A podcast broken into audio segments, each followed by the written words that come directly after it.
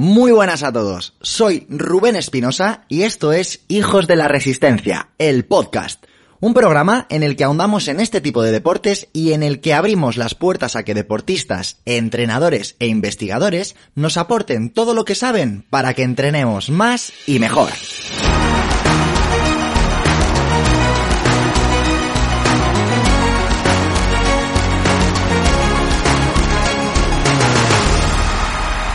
Muy buenas, ¿cómo estás? ¿Qué ganas? ¿Qué ganas tenía de volver a estar aquí contigo? La verdad es que, no sé tú, pero yo te he echado de menos. Ha sido una semana de parón debido al evento Correr no es de cobardes. Si el pasado jueves viniste a escucharnos y te llevaste la sorpresa de que no estábamos, pues es porque no has escuchado todavía la última entrevista con el grandísimo Marcos Vázquez de Fitness Revolucionario. Ahí te conté los motivos por los que íbamos a estar 15 días sin vernos, pero ya estamos aquí de nuevo, dispuestos hoy a aprender sobre algo que probablemente independientemente de que seas entrenador o independientemente de que seas deportista, seguramente pueda ayudarte muchísimo a tener las cosas más claras a la hora de por qué hacemos lo que hacemos y a la hora de ver qué hay que hacer cuando nos ponemos las zapatillas o, cuando nos subimos a la bici a la hora de afrontar un entrenamiento. Si yo te preguntase, oye, ¿qué es lo primero, lo primero, lo primero que debemos hacer antes de salir a correr? Bueno, pues probablemente me digas eh, o ponerte las zapatillas o eh, marcar objetivos. Bueno, pues déjame decirte que eh, existe una hoja de ruta que hemos marcado en nuestros programas de formación a la hora de planificar y a la hora de diseñar entrenamientos, ya sea de carrera, de bici, de natación, de triatlón, independientemente de la modalidad, existen una serie de pasos que hay que cumplir sí o sí. Vamos a dar por hecho que ya hemos establecido objetivos a nivel del año, o sea, sabemos ya si vamos a hacer una maratón, si vamos a hacer un 10K, si nuestro objetivo es eh, empezar a correr o si nuestro objetivo es hacer un Ironman. Me da exactamente igual. Vamos a suponer que ya hemos marcado objetivos, ya hemos pasado ese primer proceso de valoración del deportista o si somos nosotros deportistas ya tenemos claro cuáles son nuestros puntos débiles, cuáles son nuestros puntos fuertes y qué contraindicaciones quizá pueda tener el entrenamiento en lo que a nuestro estado de forma se refiere. Vamos a suponer que ese paso ya lo hemos dado. Ahora es momento de decidir, oye, ¿qué hago en mi entrenamiento de hoy? ¿Cómo consigo saber qué es lo ideal para hoy, para mañana, para pasado mañana y así de forma sucesiva hasta el día de la prueba? Eso es lo que en el mundo del entrenamiento denominamos como programación y planificación del entrenamiento. Bien, pues no sé cuál habrá sido tu respuesta a esa pregunta de cuál es el primer paso, pero yo hoy lo que te voy a proponer es una hoja de ruta de cuáles son los seis pasos que debemos de seguir al pie de la letra para diseñar y para crear un entrenamiento de carrera que esté suficientemente argumentado y que tenga una validez y una solidez lo suficientemente grande como para no tener margen de error. ¿Te parece? Venga, pues vamos a ello. El primer paso que tenemos que, realizar, sin duda alguna, es el de analizar y describir las necesidades competitivas de la prueba principal a la que me voy a enfrentar, la prueba principal que yo quiero preparar. En muchas ocasiones salimos a la calle, nos ponemos las zapatillas y nos echamos a correr sin tener muy claro qué es lo que yo debo de conseguir o qué adaptaciones tengo que lograr para que el día de mi competición todo salga a pedir de boca, ¿verdad? Ahora bien, ¿cómo podemos analizar las necesidades competitivas de la prueba? Bien, pues esto lo podemos hacer contestando a diferentes preguntas que tú te vas a tener que hacer y que tú vas a tener que contestar. Te voy a dar varias opciones. La primera de ellas, y probablemente no la más importante, pero sí va a ser determinante a la hora de ver qué es lo que vas a tener que mejorar, es cuánto va a durar el esfuerzo en la prueba que vas a hacer en función a tu nivel. Porque ya no se trata de decir, oye, voy a hacer una maratón o voy a hacer una media maratón. Se trata de saber cuánto tiempo estimo yo que voy a estar sometido a ese esfuerzo. Porque ya lo hemos comentado en alguna ocasión, son deportes absolutamente diferentes. El hecho de hacer una media maratón en una hora 15 minutos al hecho de hacerlo en dos horas o en dos horas y media. Es absolutamente distinto desde, desde, el punto de vista del entrenamiento y desde el punto de vista de las necesidades que tú tienes para completar esa prueba. Por lo tanto, lo primero que vamos a estimar es la duración que vamos a tener nosotros respecto a ese esfuerzo. A partir de ahí, tenemos que hacernos más preguntas. La siguiente pregunta que te puedes hacer, por ejemplo, es en qué zona de entrenamiento o a qué intensidad vas a competir. Probablemente esa intensidad sea la mayor sostenible durante el tiempo que dure el esfuerzo. Si nosotros analizamos la velocidad o la intensidad a la que tú corres una maratón, pues probablemente sea la mayor intensidad sostenible durante 42 kilómetros. Y si hablamos de una carrera de 2 kilómetros, pues será la mayor intensidad sostenible durante 2 kilómetros. Pero eso, ¿en qué se traduce desde el punto de vista de las zonas de entrenamiento? Por ejemplo, sabemos que una maratón se va a correr en R0 si vamos a ser finishers y en R1 eh, cerquita del umbral aeróbico, del primer umbral ventilatorio, eh, si vamos a, a, competir desde el punto de vista de personas entrenadas y personas con cierta experiencia. Si hablamos de un 10K, pues por ejemplo sabemos que la prueba la vamos a correr probablemente en la zona R2 y que finalmente alcanzaremos R3 e incluso podemos llegar a alcanzar la frecuencia cardíaca máxima, que sería ya tocar ese, ese consumo máximo de oxígeno, ¿no? Esa zona R3 más. Si, se está, si te está sonando a chino todo lo que te estoy contando, no te preocupes porque en la descripción de este episodio te voy a dejar, te voy a dejar varias cosas. Pero la primera de ellas, y me lo voy a apuntar por aquí para que no se me, para que no se me pase, te voy a adjuntar un documento en el que vas a poder ver cuáles son las zonas de entrenamiento, ¿vale? Por si no te suena esto de R0, R1, R2, si no te suena de nada, no te preocupes.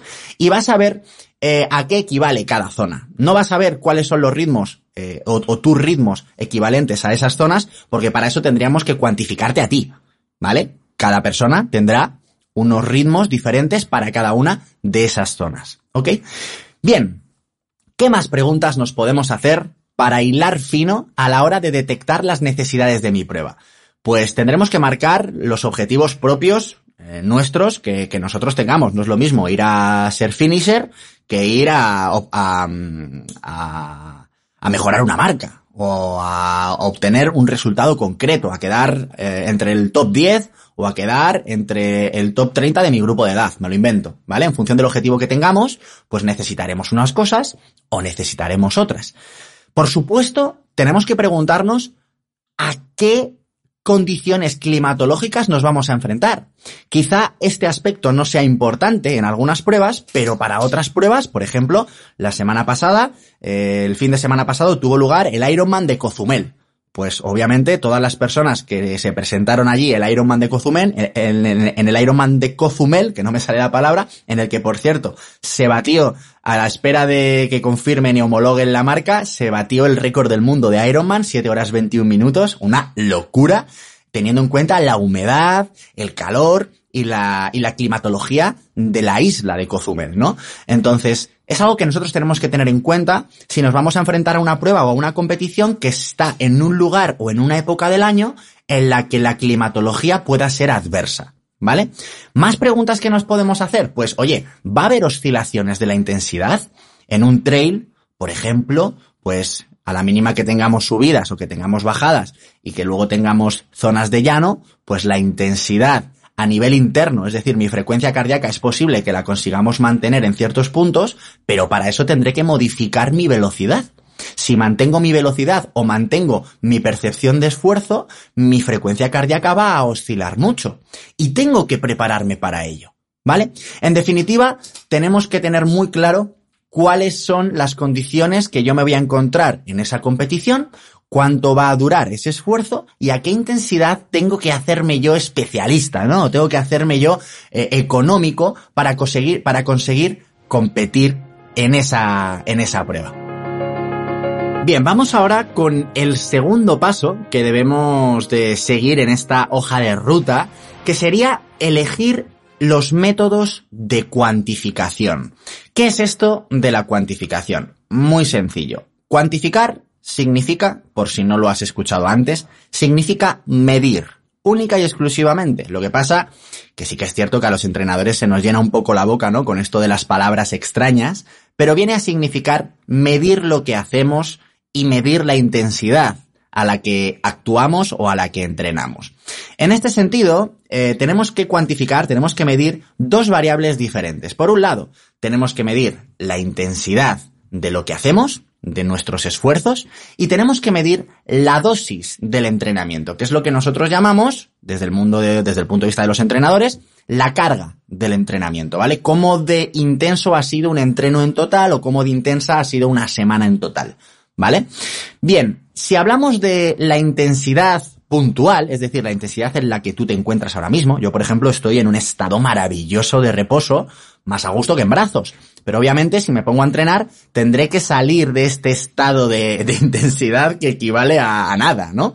Bien, ¿cómo podemos valorar esto? Pues podemos utilizar desde la frecuencia cardíaca hasta los ritmos de entrenamiento, podemos utilizar la escala de esfuerzo percibido, podemos utilizar los vatios, que ahora en carrera cada vez se están utilizando más, o incluso en bici es muy habitual eh, medir el entrenamiento a través de, de vatios etcétera, etcétera, etcétera. ¿Vale? Esos son un poco las más utilizadas y ahí tendríamos que ver qué motivos tenemos para utilizar frecuencia cardíaca, qué motivos tenemos para utilizar ritmos, qué motivos tenemos para utilizar escala de esfuerzo percibido y tomar una decisión de si utilizamos solamente una o de si utilizamos eh, varias de forma complementaria, ¿vale?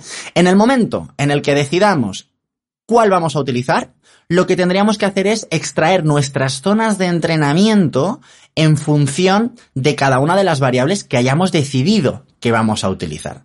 ¿Cuáles son las zonas de entrenamiento? Vale, pues por si no lo has escuchado nunca, muy fácil. Nosotros los dividimos desde R0 hasta R6, pasando por R1, R2, R3, R3 más, que sería justo el consumo máximo de oxígeno, y luego ya los esfuerzos que llamamos anaeróbicos, ¿no? Esos esfuerzos eh, que superan la, la velocidad o la intensidad corta, intensidad aguda, correspondiente al consumo máximo de oxígeno, que serían las capacidades anaeróbicas, la potencia anaeróbica y, y, los trabajos alácticos, que son aquellos que son muy, muy, muy, muy intensos, pero muy, muy, muy, muy cortitos, ¿vale?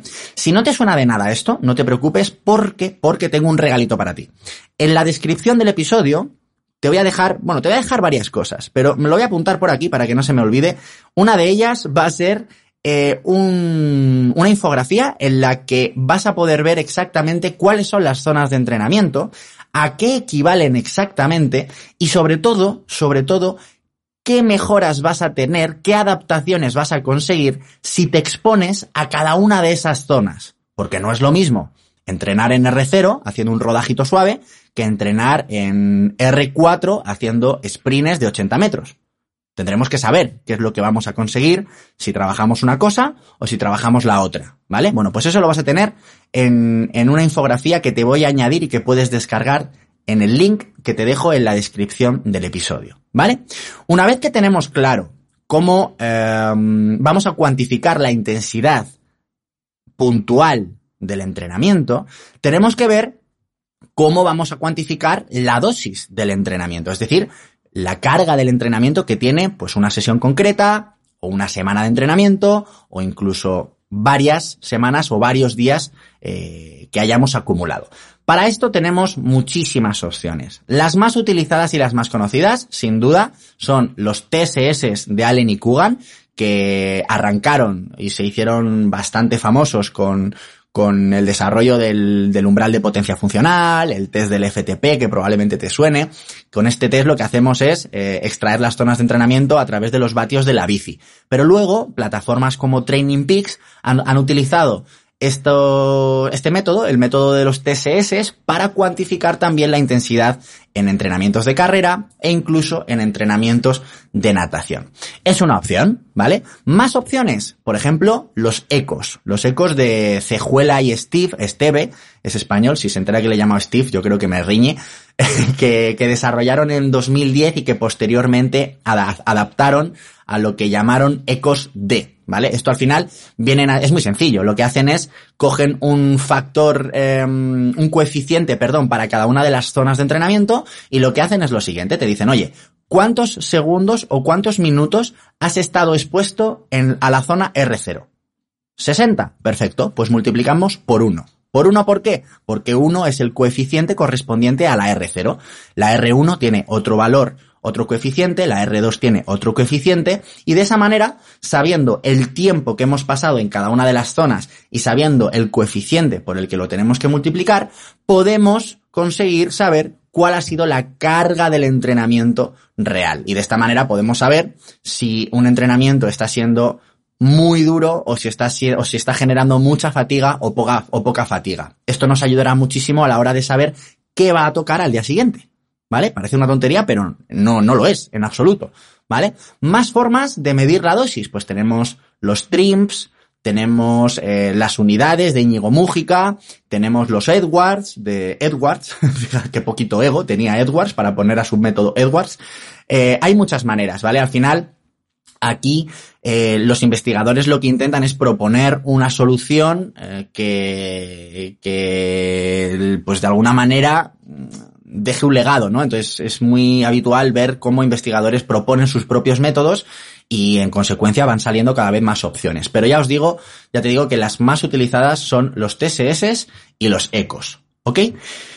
Muy bien, pues ya tenemos, ya sabemos cuáles son las necesidades de la prueba, ya sabemos cómo vamos a cuantificar y cómo vamos a extraer las zonas de entrenamiento. A partir de ahí lo que tenemos que hacer es pasar al paso número 3.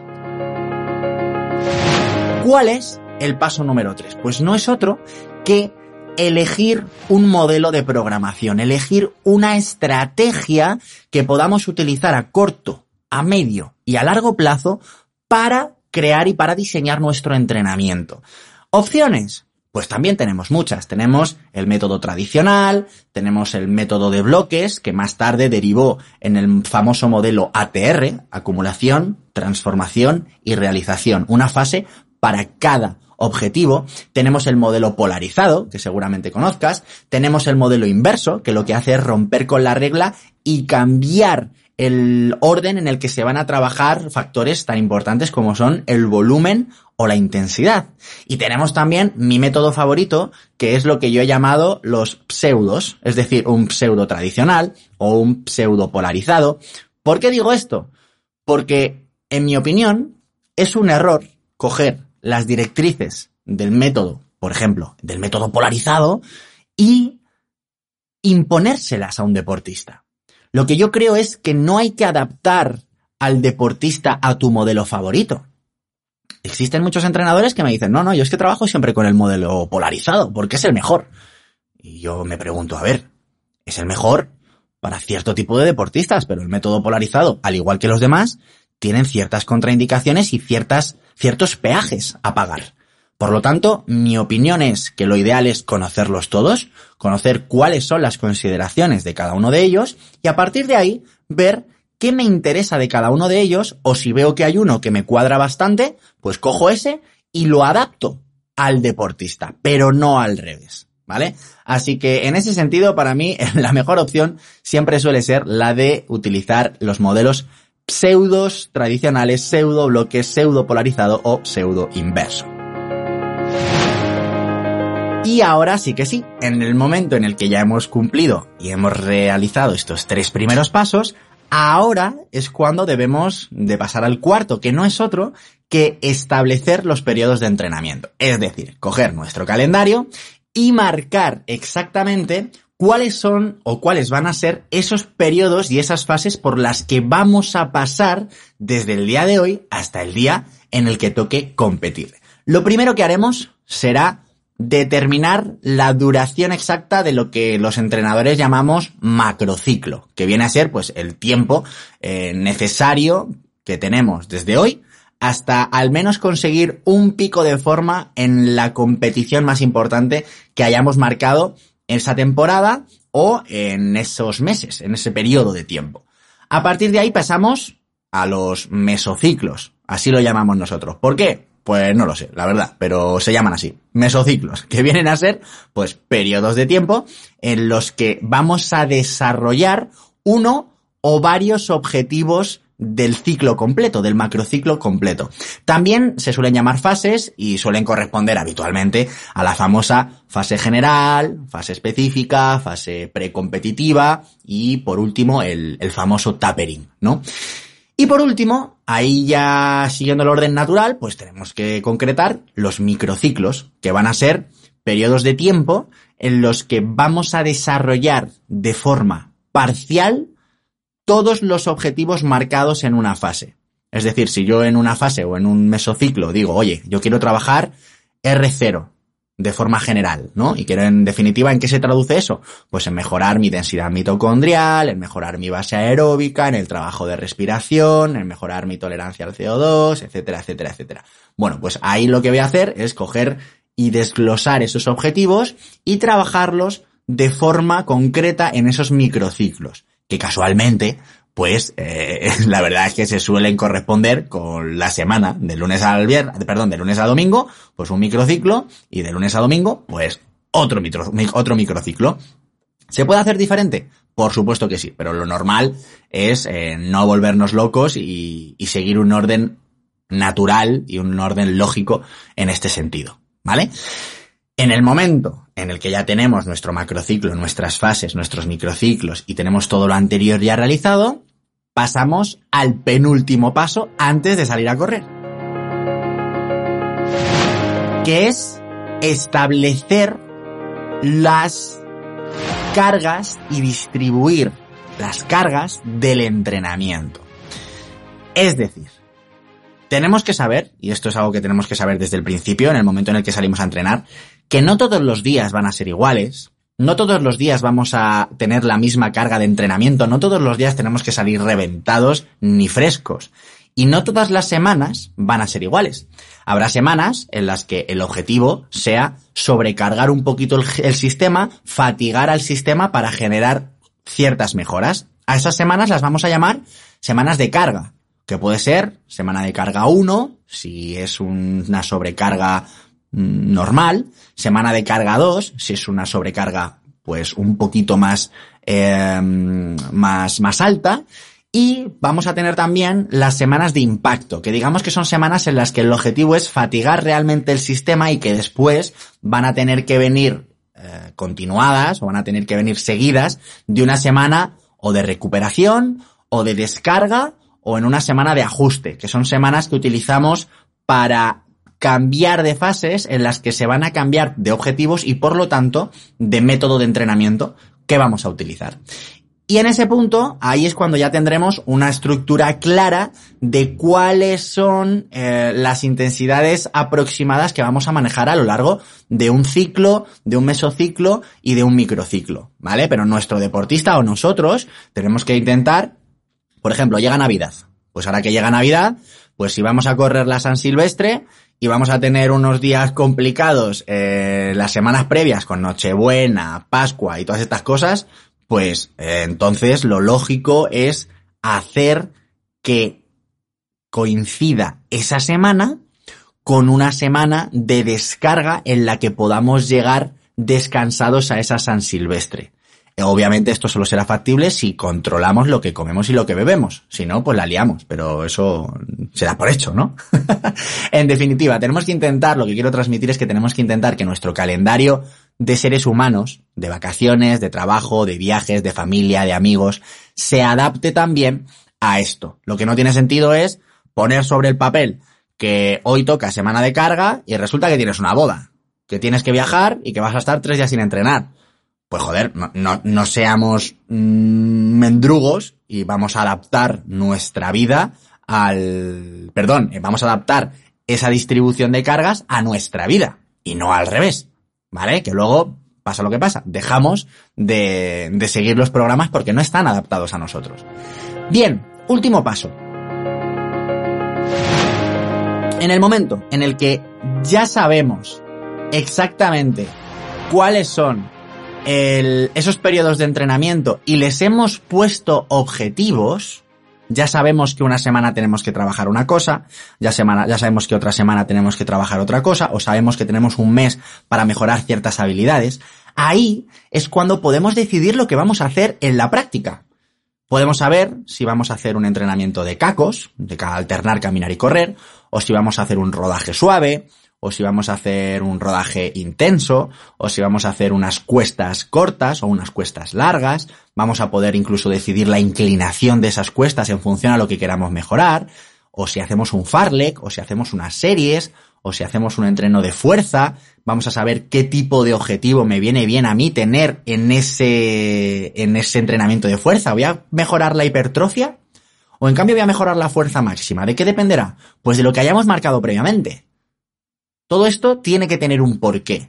Y si no tenemos ni idea de cómo realizar estos pasos y queremos tener idea y queremos hacerlos, obviamente tendremos que dar un pasito más y formarnos al respecto. En este podcast te he dado herramientas para comprender muchísimas de las cosas que, de las que hemos hablado hoy tienes episodios en los que hablamos de, por ejemplo, qué diferencias hay entre hacer un entrenamiento de series o hacer un entrenamiento de rodajes. Hablamos de por qué tienes que hacer entrenamientos suaves. Hablamos de fuerza. Hablamos de cómo se mejora la fuerza específica. Hablamos de cómo volver al entrenamiento después de pausas y después de periodos del confinamiento. Recuerdo que grabamos un episodio bastante emotivo en la época del confinamiento en el que os desvelé el trabajo de cacos que era fundamental para ese periodo, para ese momento. Bueno, pues puede seguir siendo útil ese tipo de entrenamiento en una programación hoy en día.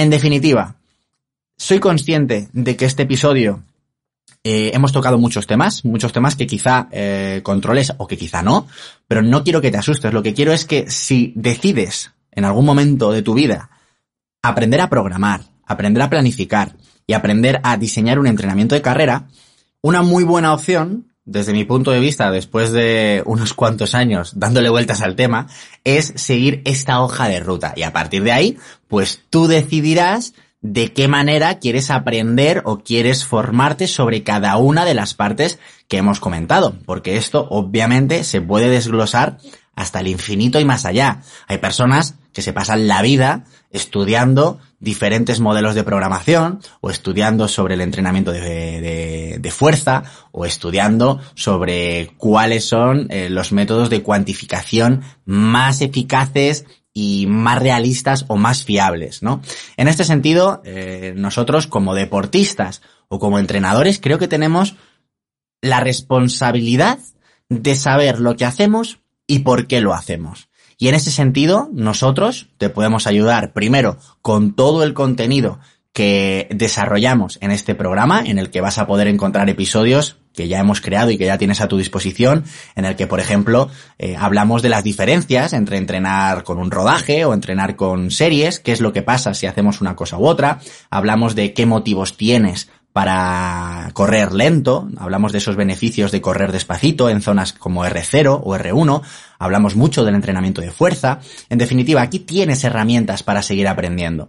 De todas maneras, si quieres dar un paso más, si quieres seguir aprendiendo y si quieres aterrizar a la práctica todo esto que te he contado y quieres que seamos nosotros los que te digamos cómo hacerlo y los que pongamos a tu disposición las herramientas que necesitas para ello, este es un muy buen momento para dar el paso y dejar que seamos nosotros los que te acompañemos durante el proceso.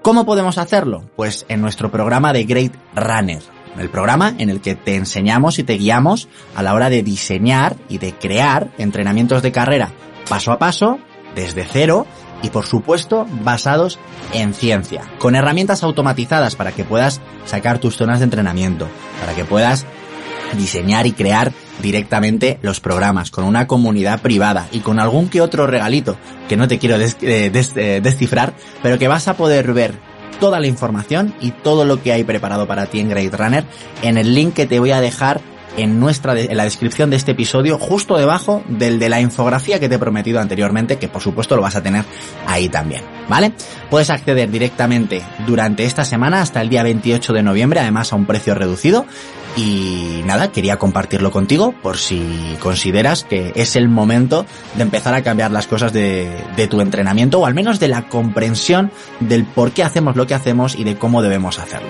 Espero que te haya gustado este episodio en el que hemos hablado de programación, de cuantificación, que no lo solemos hacer muy habitualmente, y yo creo que ya tocaba, ¿no? Ya tocaba darle caña a este tema y nada, eh, desearte como siempre que pases una semana maravillosa, espero que nos hayas echado de menos, tenía muchísimas ganas de volver aquí contigo y nos vemos el próximo jueves.